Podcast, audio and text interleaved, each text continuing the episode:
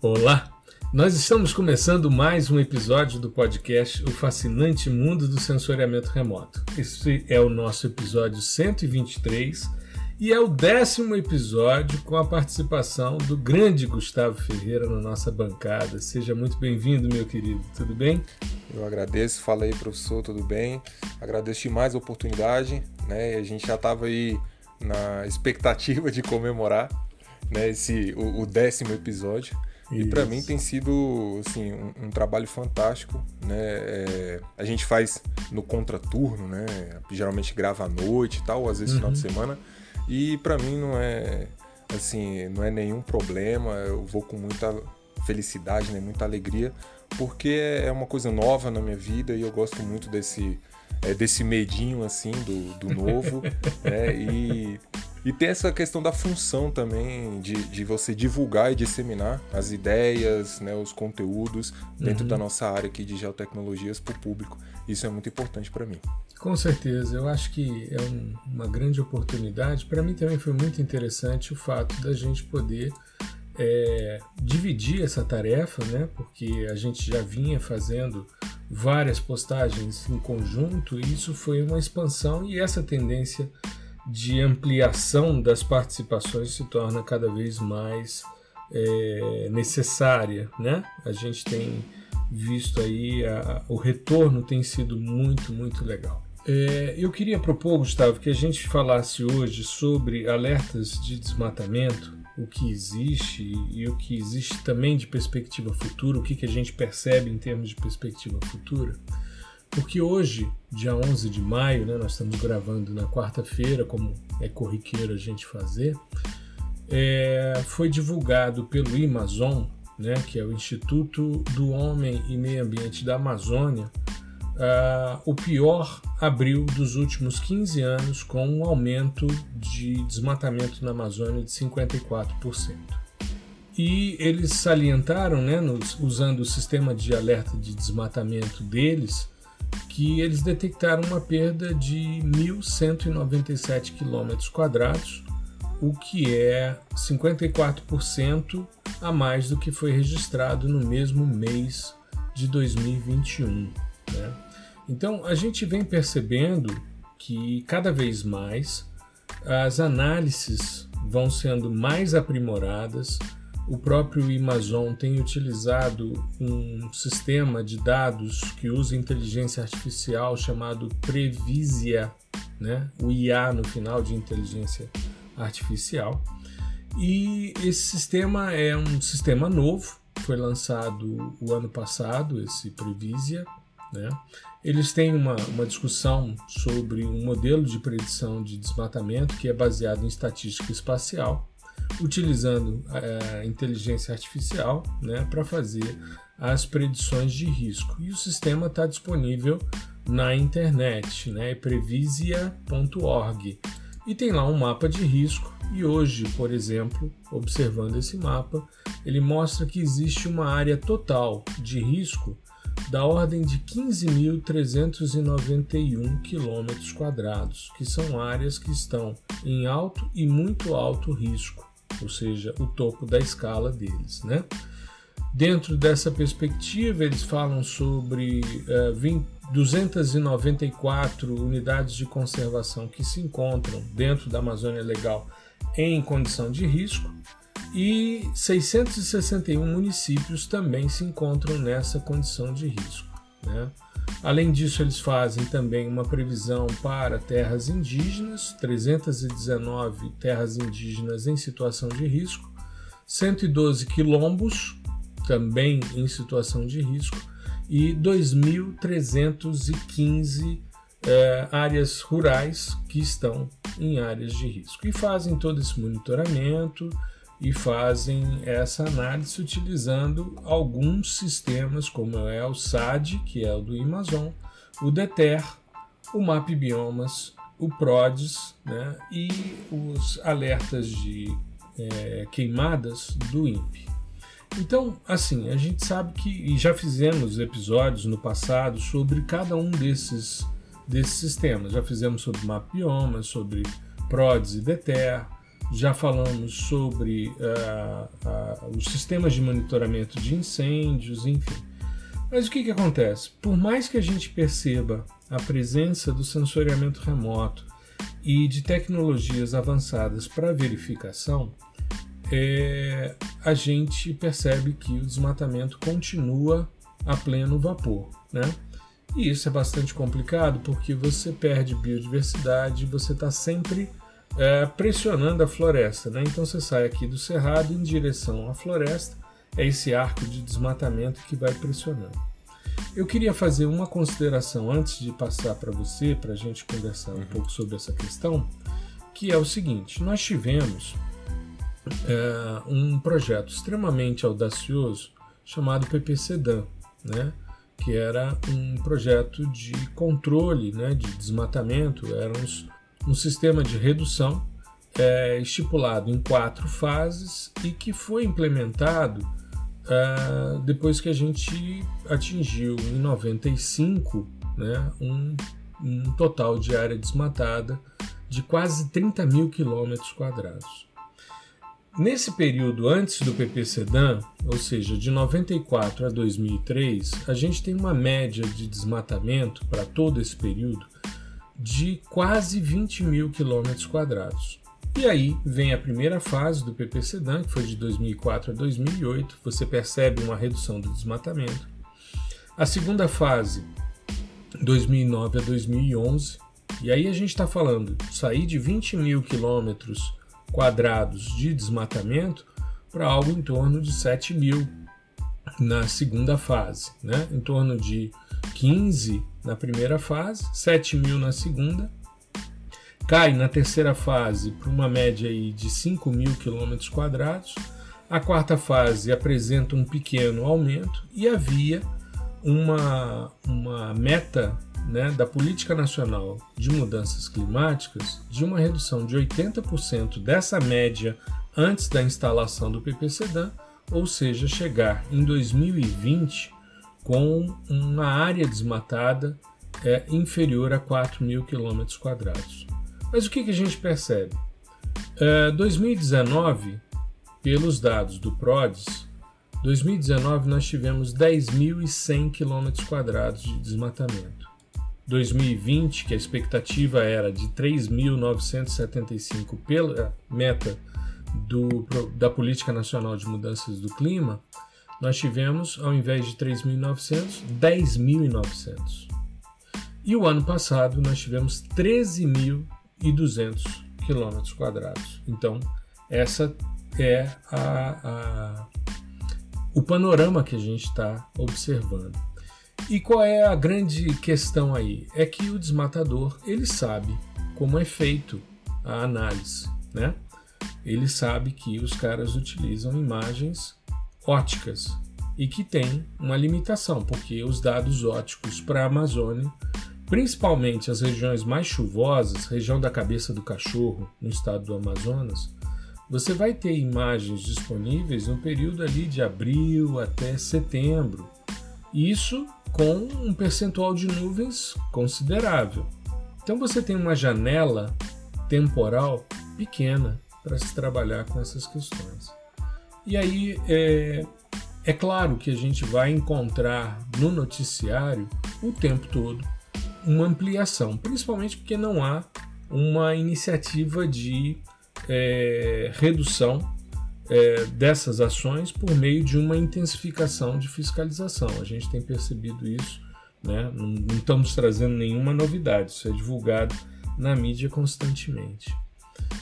Recentemente nós tivemos um recorde de alertas de desmatamento, e aí a gente vai para o DETER, né? que é um outro sistema do INPE, que faz o alerta de que está ocorrendo desmatamento para que as equipes de fiscalização possam ir a campo junto com a Polícia Federal e possam coibir esse processo. Né? Mas a gente viu também que o primeiro trimestre de 2020 apresentou, segundo os dados é, do DETER, né, um total de quase 950 quilômetros quadrados, o maior índice desde 2016. Ou seja, a coisa está feia, né? E eu queria conversar com você justamente sobre isso, porque eu sei que você está envolvido nesse processo. Qual é a sua percepção a respeito disso, Gustavo? Eita, esse tema é assim, ele é, ele é muito amplo né, e complexo. Quando da, da sugestão aí do tema hum. para conversa, uhum. na, na hora assim já surgiram, sabe, N dimensões, né, desdobramentos desse, desse mesmo contexto. Uhum. Por exemplo, você tem uma componente muito forte acadêmica, né, em, em termos de método, é, uhum. e aprimoramento de método, publicação, enfim, validação desse método também. Uhum. Né? Você tem um desdobramento é, social né, da divulgação desse dado para que a sociedade entenda né, o que está acontecendo de fato, porque uhum. é, se a gente pegar o nosso exemplo aqui, né, é, estamos no DF, né, no Distrito uhum. Federal, e esse negócio está acontecendo a quilômetros daqui. Né? Exato. E se não tivesse esse tipo de monitoramento, esse tipo de metodologia, essa divulgação, jamais teríamos dimensão do tamanho do estrago, né, é, de toda, de toda essa, é, essa tragédia que é noticiada para gente. É, ainda que passasse na, na, no noticiário, não teria a mesma intensidade que é você pegar ali os dados, né, é, ter acesso a isso de uma maneira simples e direta, né, para que qualquer pessoa entenda. E o, o, último desdobramento, que talvez seja o mais complicado de todos, que inclusive re, reverbera nos outros que eu falei, é o desdobramento político, né, que influencia diretamente, diretamente no, na, na, criação, na análise e na, na formulação. Tomada de decisão, né? Sim, na tomada, na tomada de, decisão. de, decisão. que vai ser a, a, a, parte da formulação de uma política pública uhum. dentro desse tema. Né? Então é, é muito é muito delicado, é muito complicado. Né? A gente é, sabe que de uns tempos para cá é, todos os órgãos envolvidos né, e todas as entidades envolvidas na, na elaboração desses, desses alertas é, e desses painéis né, de divulgação, uhum. dessa quantificação do, do desmatamento, é, tem sido alvo de, de, de, críticas, de ataques, até desde os mais ingênuos de, de de pessoas falarem, pessoas públicas, né, falarem que a, a metodologia X é antiquada e tal. Então, assim, é que a gente, né, só pelo, pela, por essa crítica, a gente já sabe que a pessoa não entende muito, ou pelo menos uhum. não procurou estudar um pouco sobre, sobre a metodologia, né? É, ou sobre compatibilidade de metodologias para você ter uma série temporal robusta, de modo que você consiga fazer é, uma análise bacana ali. Então, assim, é, e, e, cada vez, né, cada ano que passa, a sensação que a gente tem, né, que esse é outro desdobramento, também o desdobramento da percepção uhum. de cada um, a sensação que a gente tem é que a gente está chegando cada vez mais próximo do ponto, né, sem retorno ali, que não tem volta mais, né, é, esse, esse tipo de, de, de ação todo mundo sabe que o negócio é, é danoso, né? É, a floresta, gente, ela. A floresta presta em pé. Né? A floresta tem que ficar em pé. Uhum. Então ela tem muito mais é, é, influência, né? impacto nas nossas vidas, impacto positivo, se ela estiver em pé. E... É prestando serviços ecológicos, né? Exatamente. A, a, isso, a função ecossistêmica do negócio é extremamente importante para a gente. Uhum. Né? E a, a, percepção que se tem né, é, no público em geral é de que está cada vez pior. E os dados né, vêm para né? comprovar isso, infelizmente. Então, assim, é uma coisa, é, é, um, é um, absurdo, assim, beira a loucura. Uhum. É, é, a gente que trabalha com isso e está é, em contato né, todo dia com esse tipo de, de dado, com esse tipo de alerta, é, inclusive alertas que são decompostos em outras classes, né, que uhum. não só é, desmatamento. E, e, a coisa é, é, sabe, às vezes você fica assim, cara, o que, que eu estou fazendo, né? Porque não está dando, não está dando certo. Onde, onde a gente tem que atacar, uhum. né? Qual desses desdobramentos que eu, que eu falei, que a gente tem que, que agir diretamente para que a coisa, para que a engrenagem gire de forma correta, né? Perfeito. Então a, a, a, a, a, parte acadêmica é muito bem feita. Uhum. É muito bem feito. Isso não tem o que, o que dizer. A metodologia é muito, muito bem pensada, é, né? Todos, todos esses sistemas, eu vejo que todos os Sim. sistemas que a gente citou, né? Desde o sistema de é, desmatamento do Amazon, é, o PRODES e o DETER tem a metodologia publicada no INPE, né? Você consegue baixar e entender o que, que eles, quais são os conceitos que eles determinam. Exatamente. Como é que eles utilizam o modelo linear de mistura espectral para poder chegar nesse tipo de situação. O PRODES utiliza um tipo de dado, o DETER utiliza outro. Essa dinâmica de geração da informação. Né? O Sim. MAP Biomas tem a sua metodologia descrita também e, e tem um, um, sistema de alerta de desmatamento. Agora, eu vejo, Gustavo, por exemplo, vamos pegar é, o seminário que a gente fez o ano passado de detecção de mudanças. Né? Foi o evento que mais gerou né, é, retorno do público. Um tema polêmico, é, também houve uma manifestação de ódio muito grande nas sim, redes sociais. Eu, é, eu foi a primeira vez que eu fui atacado, eu recebi 36 manifestações de ódio, né? alguns inclusive de robôs, eu achei interessante a maneira né, de, de se manifestar. Mas, assim, porque eu estava falando de desmatamento na Amazônia, né? Então, é como se fosse algo proibido, sabe? Como se fosse algo complexo. A gente percebe, por exemplo, né, que uh, em termos de divulgação, toda vez que fala sobre isso, que se fala sobre isso, há uma tendência de é, colocar em, em xeque as metodologias e, e descrever isso como sendo algo ruim. Eu quero retomar essa questão do, do evento para a gente entender o seguinte: dentro da lógica de detecção de mudanças, a gente tem conversão e tem transformação. Né? A conversão é quando você tem um tipo de cobertura e você muda para outro tipo de cobertura. Então você tem na floresta é, primária e aí de repente você transforma isso em é, solo exposto. Então o PRODES utiliza é, o termo desmatamento como conversão por supressão de áreas de fitofisionomia florestal primária por ações antropogênicas, ou seja, tem que haver essa conversão. Era floresta, virou solo, exposto. Era floresta primária, houve supressão dessa área de floresta primária e o agente é antropogênico, né? Então, uma ação antrópica, não é algo natural, não é decorrente de um incêndio, nada disso. Inclusive, a dinâmica na Amazônia é desmatou, queima.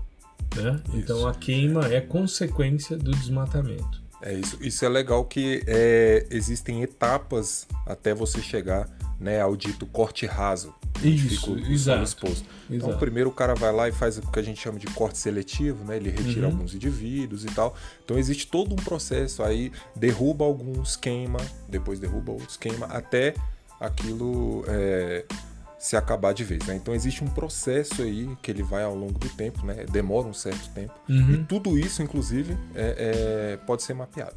Exato. Então a gente tem o desmatamento por corte raso, né? que é aquele, aquela retirada abrupta de vegetação. Você vem e retira toda a vegetação. Normalmente eles utilizam um sistema como correntão, né? vem com os tratores e uma corrente entre eles, derrubando tudo que está na frente e existe né, a degradação florestal que gera também o desmatamento, que é como você salientou, que é essa progressão. Então você faz uma extração seletiva de madeira, aí você retira essa madeira, queima, você tem recorrência dessa queima, com isso você vai perdendo o subbosque, depois você retira o dossel parcialmente e depois você tem a retirada total do dossel, né? Quando a gente vai, por exemplo, para o sistema PRODES, né, que é esse sistema é, que faz essa análise, a gente percebe que eles utilizam dados de mais alta resolução espacial, né, uma média resolução aí, porque eles utilizam Landsat 8, Sentinel-2 e o Cibers 4.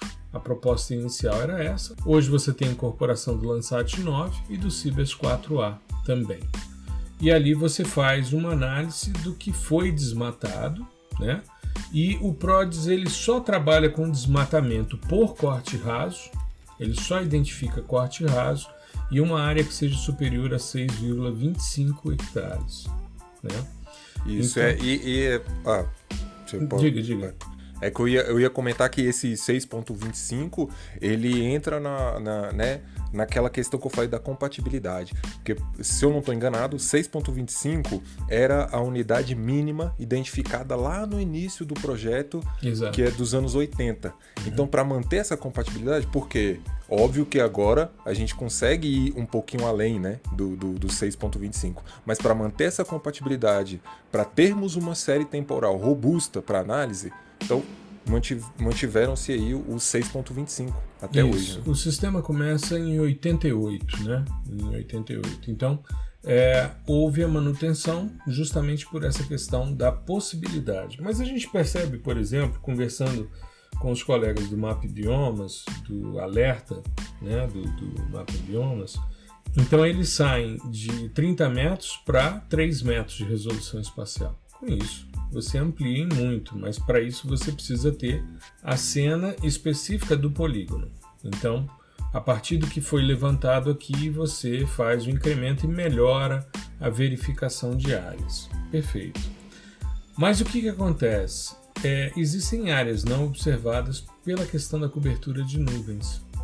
Né? E é, uma coisa.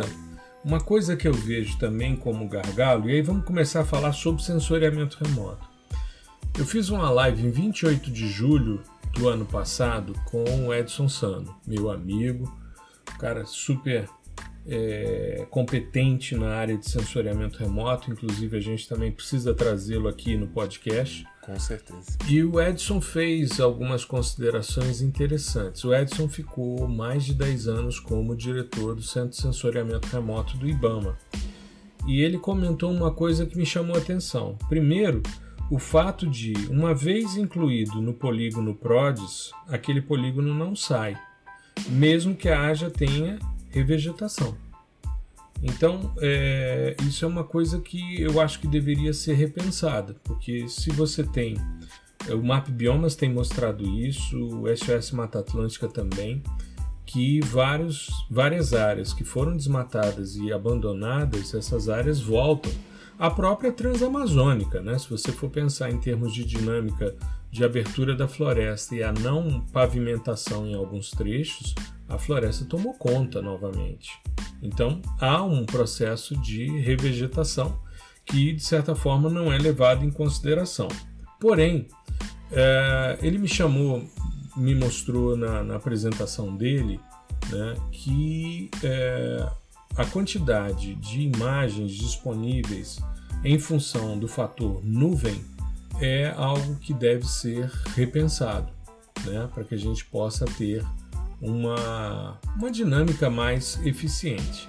Quando você vai para o DETER, aí você começa a ver dados é, de resolução mais regional. Aí você tem o MODES, você tem o CIBES 4, o CIBES 4A e o Amazônia 1, mas todos usando os sensores WFI, né, que são dados de campo largo, uma visada de 866 quilômetros, a, a largura de cena, né?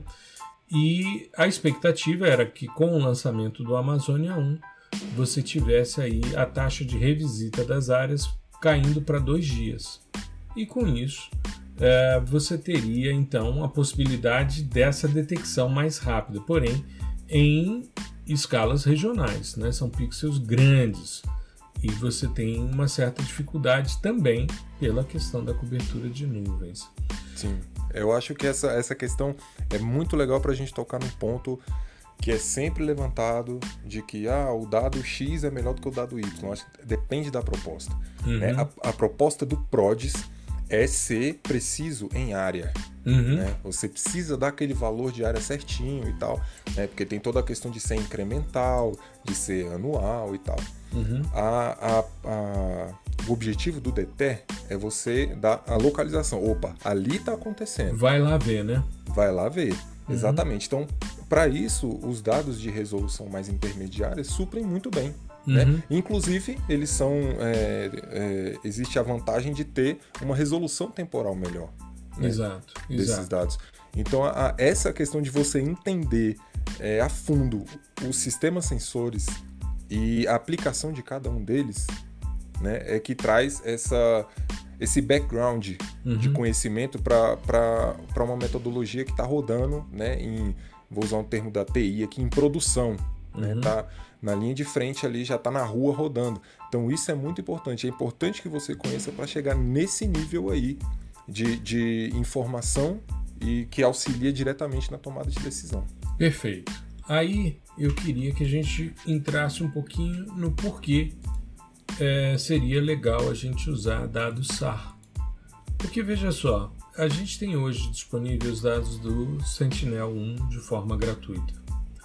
Mas o, o Edson né, comentou também, o Edson foi investigador, é investigador dos sistemas Pulsar né, do ALUS, desde o ALUS 2, né, aliás, desde o ALUS 1, ele é, foi responsável pela utilização, né, colocação de refletores né, na região de Rio Branco para calibração do ALUS Pulsar 2 e vai participar agora do. Parece que o Pulsar, o Alus 3 vai ser ótico e o Alus 4 vai ser radar. Eles, o primeiro, eles tinham os dois sistemas, né, o Avenir 2 e o, o Alus é, Pulsar, né, também, o 1.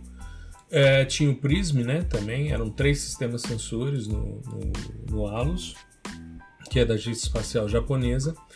E é, eu fico pensando na implementação. E por que, que eu estou fazendo essa provocação, Gustavo?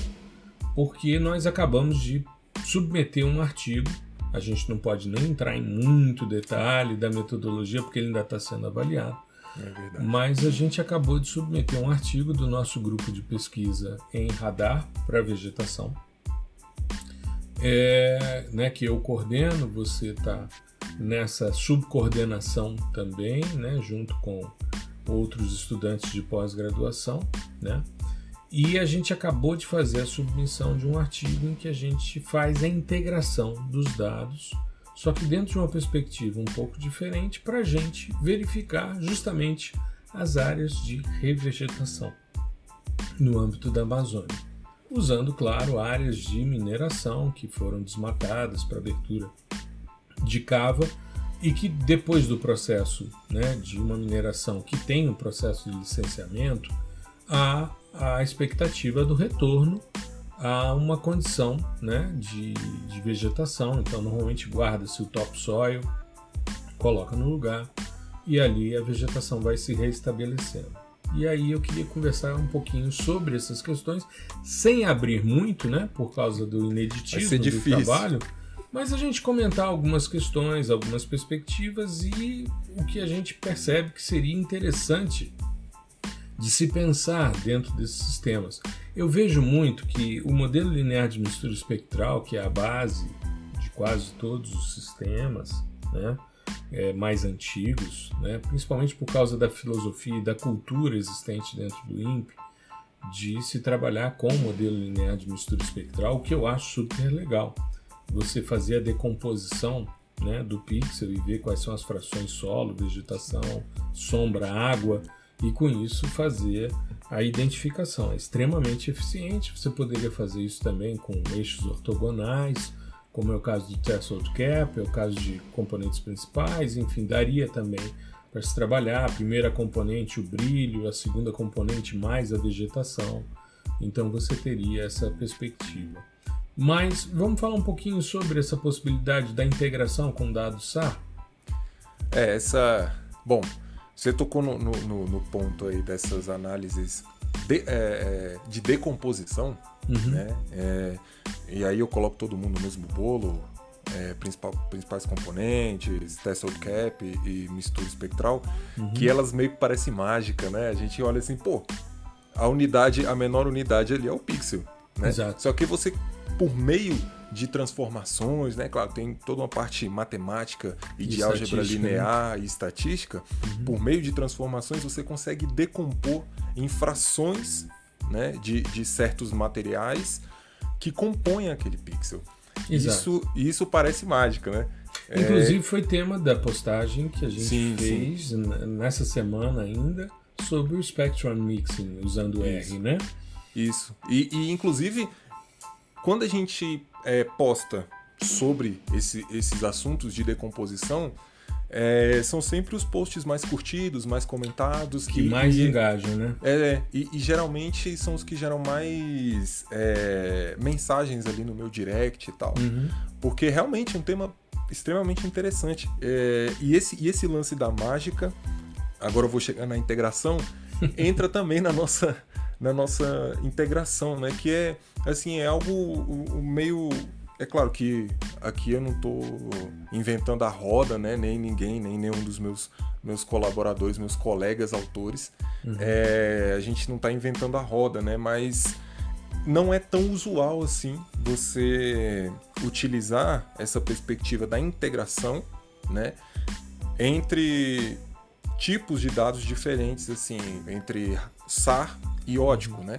Uhum. E a nossa ideia era justamente essa de ter esse caráter experimental, né? Sim. Claro que a gente já tinha feito uma coisa nesse sentido antes, né? Uhum. Mas era mais assim caseiro, a gente não tinha publicado nada, mas já tinha trabalhado com essa perspectiva. Inclusive fizemos na live sobre integração de dados com Python, fizemos a integração do, do Sentinel-1 né, com o Cibers.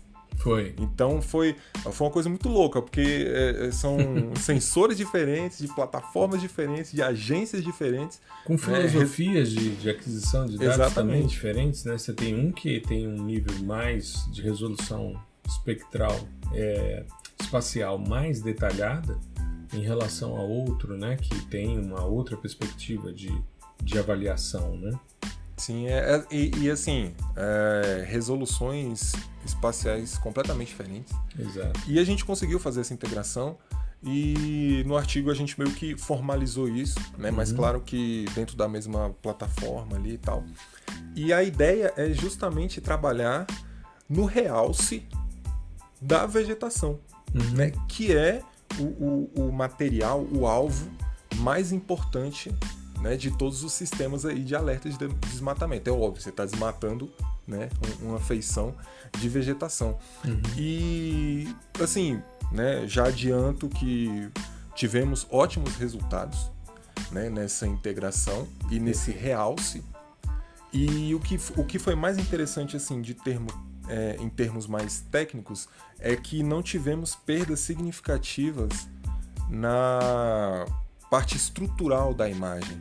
Uhum. Né? A, a, com essa integração, a imagem se manteve, né? as, as, suas, as suas feições e, as, e a diferença entre as feições, elas se mantiveram.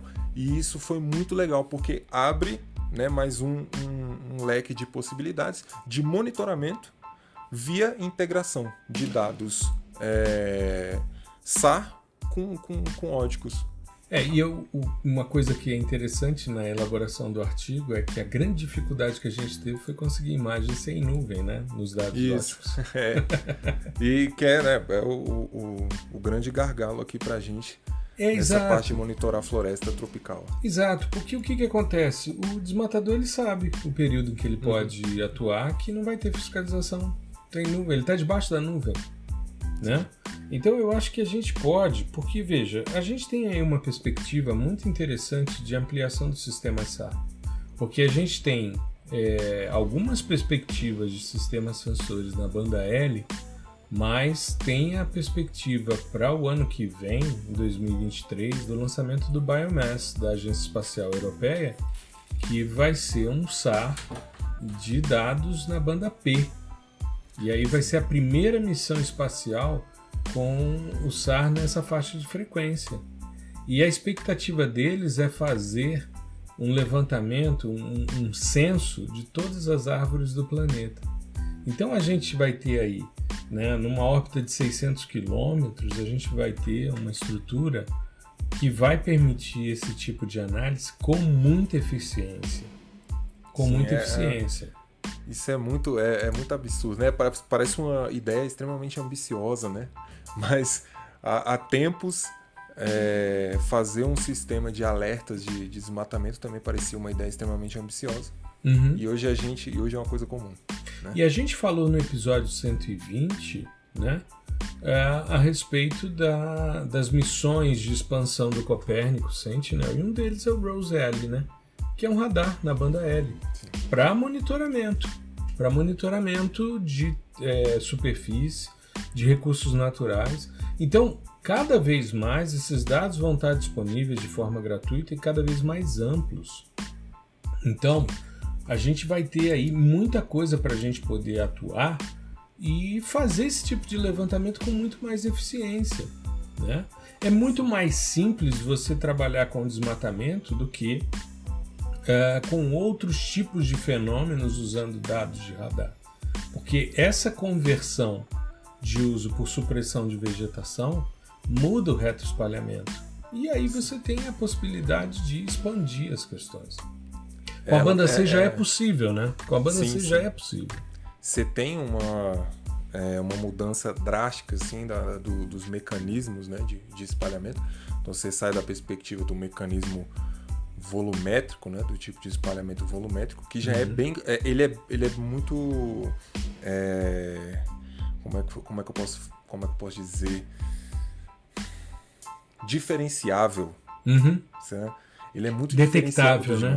É, detectável. É, você você bate o olho ali, você já sabe, opa, aqui é, é vegetação, aqui é espalhamento volumétrico. Uhum. E aí quando você perde ele dentro de um contexto onde os, todos os vizinhos são volumétricos e só né, um, um, o polígono, um polígono ali não é lisinho, né? Ah, aí, aí é contraste.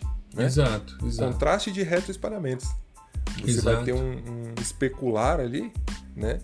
E talvez com, com um pouco de reflexão de canto nas bordas, uhum. mas em geral você vai ter um especular e os vizinhos ali, o contexto daquele polígono vai estar, tá, ele vai estar tá envolto em vegetação, né? Em espalhamento volumétrico. Exato. Então, talvez por isso, é, aliás, esse é um dos, do, do, dos fatores que, que permite aí ser mais, mais simples essa, essa identificação de conversão. Né? Uhum. É, e eu vejo que é, antes até você podia usar a desculpa né, de que ah, os dados são caros, não estão disponíveis. Sim. Mas para um sistema de monitoramento nacional, isso é investimento, mesmo que os dados fossem pagos, né? Mas você tem dados gratuitos e cada vez mais vai ter dados gratuitos disponíveis. Então, eu creio que a perspectiva da integração seja algo que a gente precisa pensar também, de repente, num workshop, alguma coisa assim, ou mesmo uma live no próximo mês, a gente fazer uma live nesse sentido, para a gente fazer uma integração. Porque hoje tem muito índice SAR de vegetação. Muitos a, a gente tem visto que funcionam bem em áreas agrícolas. Em áreas naturais, de vegetação nativa, não. Mas outros estão surgindo dentro de uma perspectiva de melhor representar isso.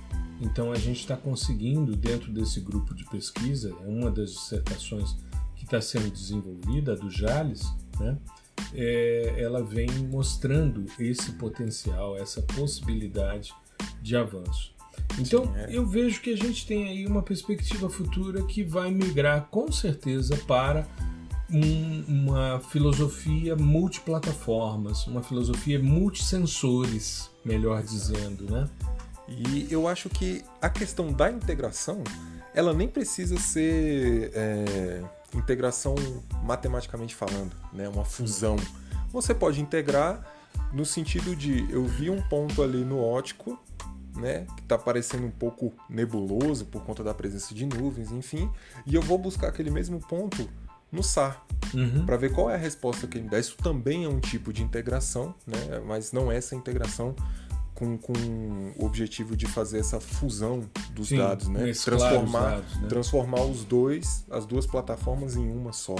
Uhum. É, mas também surte é, ótimos resultados. Eu acho que seria assim, a, a questão do investimento, né?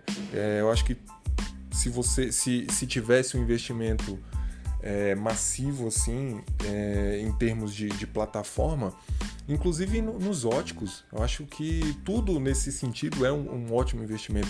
Então, se você colocasse mais óticos é, com com o objetivo de aumentar a resolução temporal já seria maravilhoso. Agora você imagine só se o Brasil lançasse, né, é, se o Brasil lançasse, não, eu, eu, eu, não vou falar assim, eu vou falar assim, imagina só quando o Brasil lançar a hum. sua constelação, né, SAR, por exemplo. Certo. Ia ser maravilhoso. E, e LiDAR também, né? Você sim, também sim. ter dados LiDAR dentro desse contexto, ou seja, você ampliar o sistema, trabalhar com dados termais, né, com eficiência também, porque os dados termais você vai ter uma resposta de solo exposto muito maior do que uma resposta de vegetação.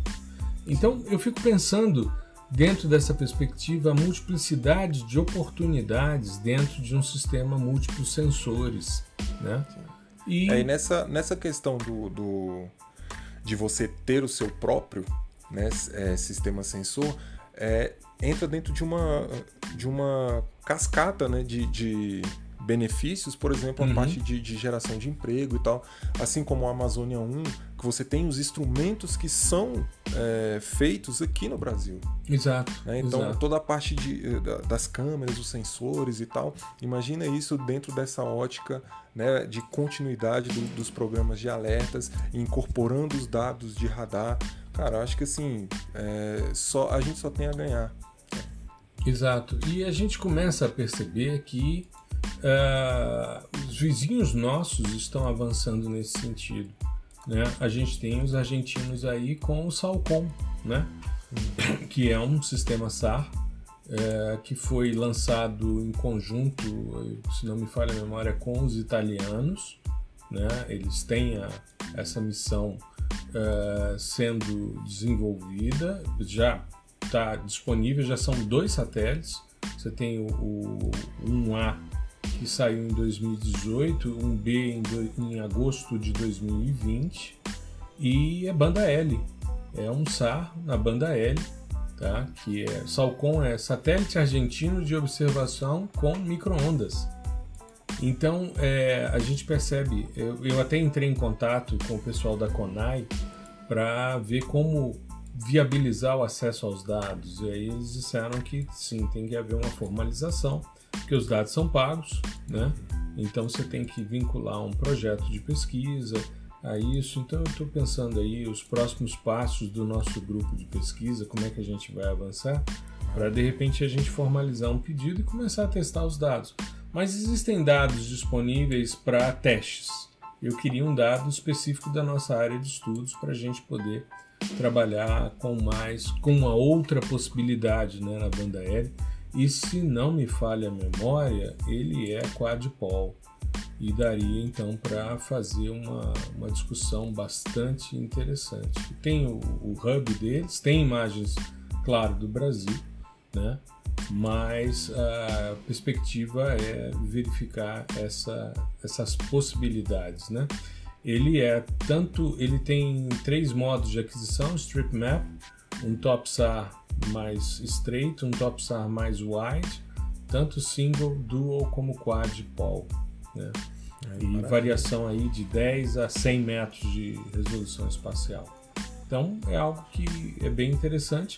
É claro que não é uma iniciativa 100% argentina, tem a ESA junto, né? mas é um, um, um estímulo, né? que funcione de estímulo para isso e a gente pensar nas estruturas orbitais de LiDAR. A gente tem aí o, o JEDI que vem fazendo é, perfis bastante interessantes para ver é, volumetria, para ver altitude de dossel usando LiDAR orbital. Então, eu acho que a questão é, para mim, como é, pesquisador na área de sensoriamento remoto, né, a gente falar de perspectivas futuras, para mim só há um modo que é múltiplos sensores integrados e essa integração trazendo inteligência para a detecção. Né? usando algoritmos de inteligência artificial, como tal o Previsia, enfim, mas dentro de uma perspectiva de dados mais amplos, né? Sim, é o, o DataCube também utiliza bastante, né? Sim, inteligência sim. artificial. Uhum. Então é assim, é, parece coisa de outro mundo, mas é um negócio que já está, né, sendo implementado. E acho que a parte de, de integração ela só tem a ganhar com um incremento, um acréscimo de novos sistemas, né, novas uhum. plataformas. É, acho que seria extremamente importante uma, né, uma parceria, não sei, algo do tipo com né, nossos vizinhos, né? enfim, ou os países que compõem o Mercosul, Uhum. nesse sentido, né, de, de criar aqui na, na, América do Sul uma, uma real potência nessa área aeroespacial e, e de observação da Terra, porque a gente tem tudo para isso. Tudo, sim. Né? sim. Aliás, quase tudo. Só não temos vontade política, né, que é, infelizmente, é um componente extremamente importante. Mas todo o resto a gente já tem. Inclusive a parte acadêmica, que é né, a parte a qual nós fazemos, nós participamos mais, né? Estamos vinculados, assim, né? É, que estamos mais vinculados. E, e, é, inclusive, elogiadíssima no mundo inteiro. Né? Na, se você pegar qualquer artigo ou coisas do tipo que, que cite aí a, as nossas plataformas né, de monitoramento, de alertas e tal, é, são plataformas premiadas aí fora, né? então são, são reconhecidas e principalmente por um, um, um aspecto muito importante que é a transparência. Uhum. Né?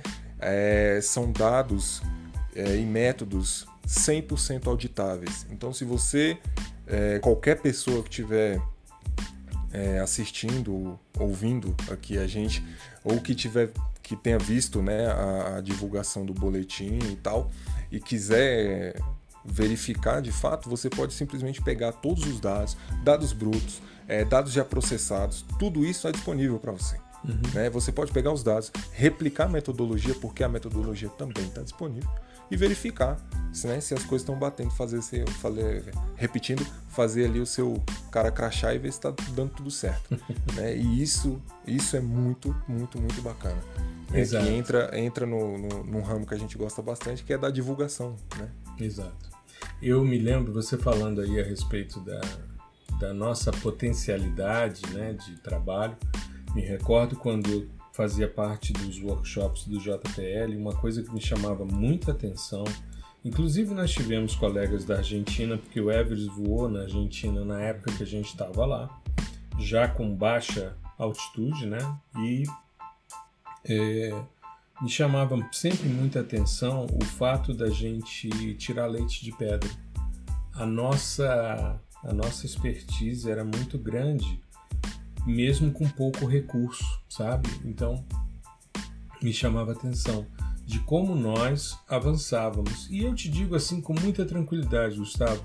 Há bem pouco tempo atrás, você tinha pessoas que eram especialistas em um determinado tipo de sistema sensor.